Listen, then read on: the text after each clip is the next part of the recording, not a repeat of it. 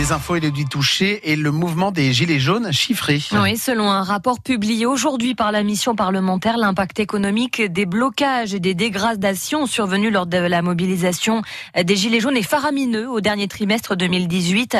Le coût global du mouvement est évalué à 0,1 point de PIB, ce qui représente plusieurs centaines de millions d'euros, Sébastien Baer. À Lyon, à Bourges, à Valence, éphémère capitale des Gilets jaunes le temps d'un samedi, ce sont évidemment les centres-villes qui ont le plus souffert. Moins 20 à 30% de chiffre d'affaires pour les commerces, dont aucun dans aucune ville n'a été épargné. Ces manques à gagner sont d'autant plus lourds qu'ils sont intervenus à Noël et en période de solde.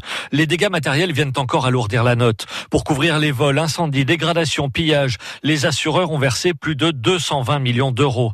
De leur côté, les forces de l'ordre ont multiplié les heures supplémentaires, si bien que 46 millions d'euros ont été mobilisés pour, dit le rapport, permettre aux policiers et gendarmes de répondre à la crise. Évidemment, la large médiatisation des violences a aussi parfois découragé les touristes. Sur les trois premiers mois de l'année, la fréquentation des hôtels a baissé de 2,5%. En résumé, le rapporteur pointe le paradoxe suivant. Les Gilets jaunes, qui dénonçaient la marginalisation économique de certains territoires, ont en réalité aggravé les difficultés des centres-villes. Une précision de Sébastien Baer pour France Bleu Picardie. Trois offres de reprise ont été déposées pour l'entreprise WN d'Amiens de son portée par euh, le groupe de menuiserie AGECO déjà installé dans les locaux WN. Le troisième projet émane d'un cadre de l'entreprise. La meilleure de ces offres propose de sauver 40 des 180 salariés.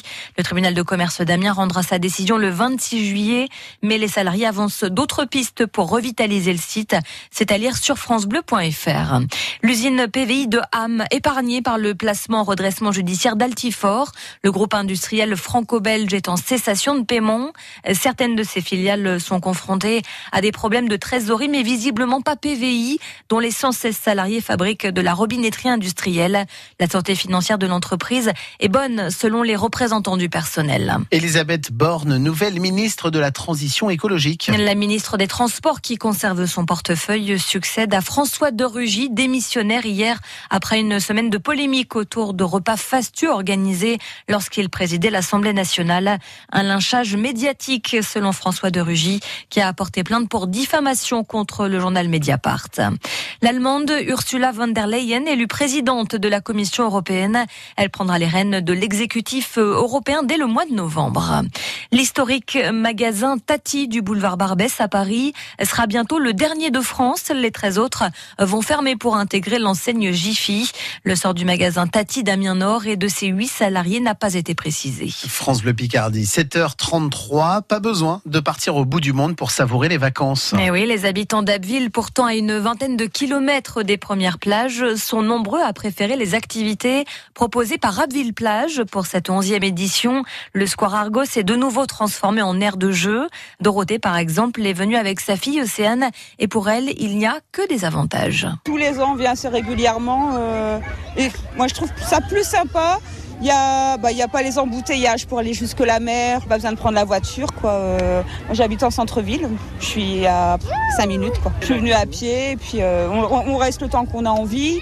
Là qu'à la mer, il faut déjà trouver pour se stationner, le paiement de, stationnement et tout. donc là, au moins, on n'est pas embêté. Donc ouais, c'est convivial, et puis elle retrouve un petit peu les copains et copines d'école qui est difficile parfois de perdre pendant les vacances. Ils sont contents de se retrouver ici. Euh.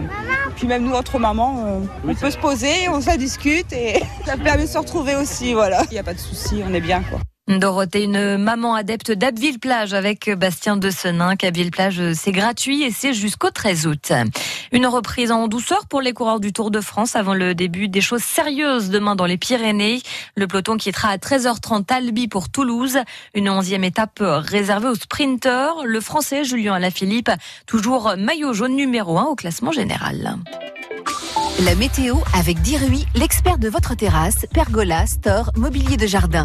Plus d'infos sur dirui.com. Et c'est une journée à aller à la plage justement. Ah, une belle journée, oui, effectivement, avec du soleil du matin jusqu'au soir et puis des températures qui grimpent et qui seront très agréables sur le littoral, notamment cet après-midi. On a 11 à 15 degrés actuellement et cet après-midi, on attend 25 à 28 degrés pour les maxi, 25 à Lens, 25 à Abbeville, Fréville-Escarbotin et sur toute la côte Picarde, 26 degrés euh, du côté de Saint-Quentin, de Doulan, de Demar en Pontieux et de Péronne, 27 à Compiègne, à Poix de Picardie, à Montdidier, Ham, Albert et Amiens, jusqu'à 28 degrés à Beauvais. Coup d'œil d'ailleurs sur la marée si vous partez à la plage, le Crotoy pour aujourd'hui avec une pleine mer tout à l'heure à 13h11, la basse mer ce soir à 20h13 et les coefficients de marée de 76 aujourd'hui.